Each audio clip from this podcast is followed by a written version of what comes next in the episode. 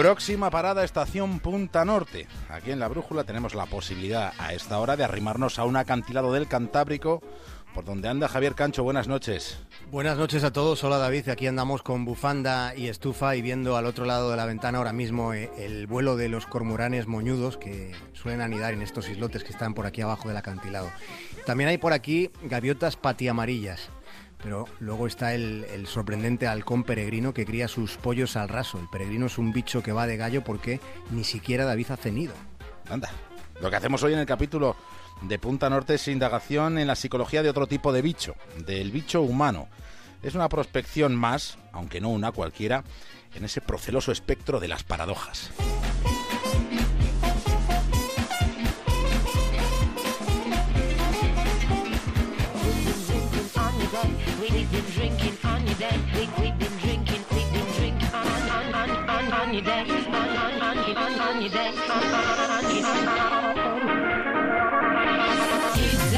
Esta es una anatomía de las paradojas, porque para nosotros, en Punta Norte, las paradojas son una inspiración, son una oportunidad para indagar en el laberinto humano.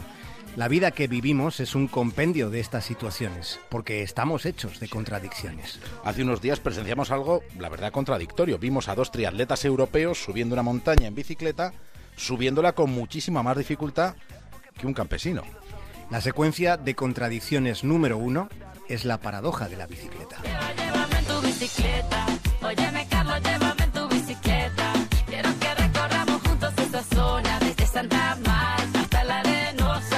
Esta ha sido la peripecia del campesino colombiano que ha dejado en un entrañable ridículo a dos triatletas europeos que escalaban una montaña colombiana pedaleando y que de repente han visto con, con ojos de estupefacción cómo un labriego con su humilde bicicleta y sus potentes pedaladas les rebasaba sin torcer el gesto, sin mueca de esfuerzo ni, ni atisbo de, aspaviento.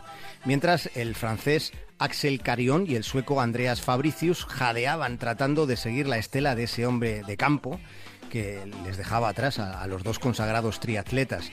Lo hacía sin atuendo anatómico, ni bicicleta de carbono, ni nada de eso, claro.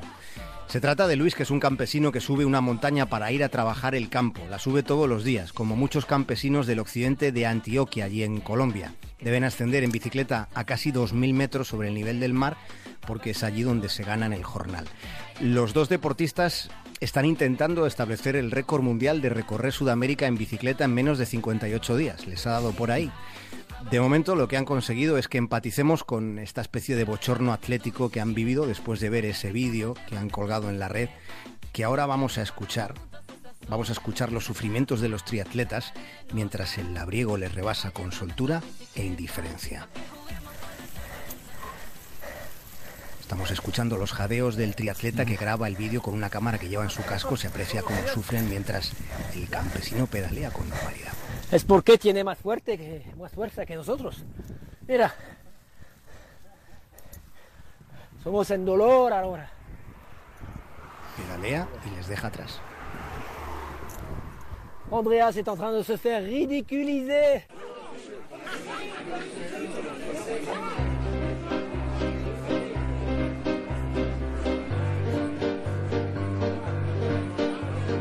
Entre la muchedumbre humana resulta sencillo encontrar paradojas. Ya saben eso que se dice.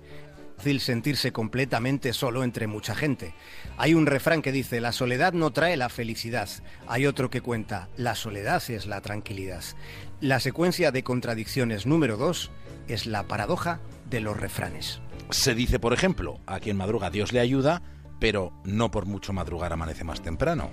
El que la sigue la consigue, pero resulta que tanto va el cántaro a la fuente que al final se rompe. También dicen que la intención es lo que cuenta, pero el infierno está empedrado de buenas intenciones. La cara es el espejo del alma, aunque las apariencias engañan. Otro refrán, piensa mal y acertarás, pero hay otro que dice, piensa el ladrón, que todos son de su condición. Y hay otro que añade, más vale pájaro en mano que ciento volando. Claro que quien no arriesga no gana. En boca cerrada no entran moscas, aunque el que calla, otorga.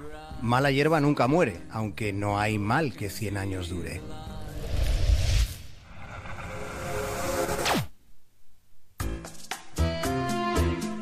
Podríamos acudir a, a otra paradoja, a la paradoja del aseo, también conocida como la paradoja del váter, que trata de desentrañar la enigmática dualidad y diferencia que hay entre cagarse de miedo y mearse de risa. Podríamos, podríamos profundizar en esa cuestión de los esfínteres, pero nos parece más estimulante rascar en la secuencia de contradicción número 3, la paradoja de Avilén. La paradoja de Avilén, que es una situación estudiada en sociología. Se analiza por qué las personas hacemos cosas que en realidad no queremos hacer. En ocasiones sucede, en muchas ocasiones ocurre que no se está dispuesto a hacer objeciones a algo que no nos gusta, no se está dispuesto a negarse a una corriente que parece mayoritaria y ahí nos dejamos llevar. Sí, esto pasó en una calurosa tarde, cuando un matrimonio y su afable suegra estaban jugando al dominó a la vera de la sombra de un frondoso castaño. El hombre, pensando que sus otras dos acompañantes se aburrían, propone hacer un viaje a Vilén. Se trata de un trayecto de, unos 80 kilómetros en una calurosa tarde de verano. ¿He dicho calurosa? Sí, sí, has dicho calurosa. La tarde de verano era sofocante y como he dicho eran 80 kilómetros de trecho. Sin embargo, la pareja de ese señor que ha propuesto la intrépida ruta acepta e incluso dice, ¡qué gran idea! La suegra lo que dice es, ah, pues a mí me parece bien. De modo que tras hacer ese viaje, con más sofoco de lo previsto, una vez en el destino, la suegra, ya algo malhumorada, agotada, la suegra tiene un arrebato de sinceridad y proclama, menudo viaje. Hubiera preferido quedarme en casa, pero acepté venir porque os vi ilusionados. El señor entonces reconoce, reconoce en ese momento que hizo la propuesta porque pensó que su pareja y su suegra se estaban aburriendo, mientras que la mujer explica que aceptó para no estropear el plan que planteaba su querido marido. Why,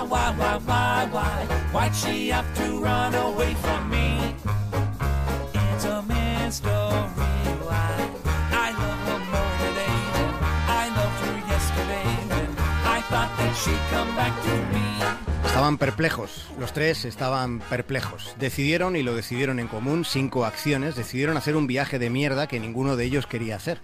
Esta es la famosa paradoja de Abilén que tantas y tantas veces ocurre. Hay una lección que no se enseña en los colegios y que alguno tarda mucho en aprender. La libertad comienza cuando se aprende a decir que no. Según un estudio que no se ha hecho, cuando se aprende a decir que no, entonces es cuando aminoran exponencialmente las posibilidades de acudir al psicólogo. Posibilidades que de por sí, tal y como está la vida, tenemos en esta sociedad. Bastantes posibilidades en una sociedad que está algo enferma, porque estamos cuerdos de atar. Los psicólogos son esos tipos que cobran precios de locura, a los que se va para tratar de escapar de nuestras paradojas. Los psicólogos siempre dicen eso de que lo que funciona mejor para desdramatizar es reírse de uno mismo, cuando resulta que eso en este país ya lo hacemos. Los españoles nos reímos de nosotros mismos siempre que no estamos delante. Somos un país complicado en un mundo difícil. Somos muy paradójicos, de modo que la paradoja da para más de un capítulo. Así que mañana más esto continuará. Hasta mañana, Javier Cancho. Hasta mañana, David.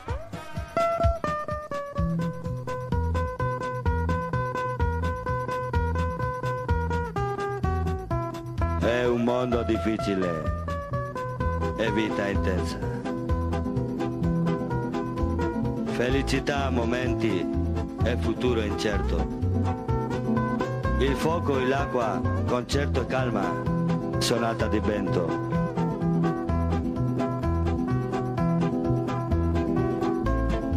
È nostra piccola vita, è nostro grande cuore.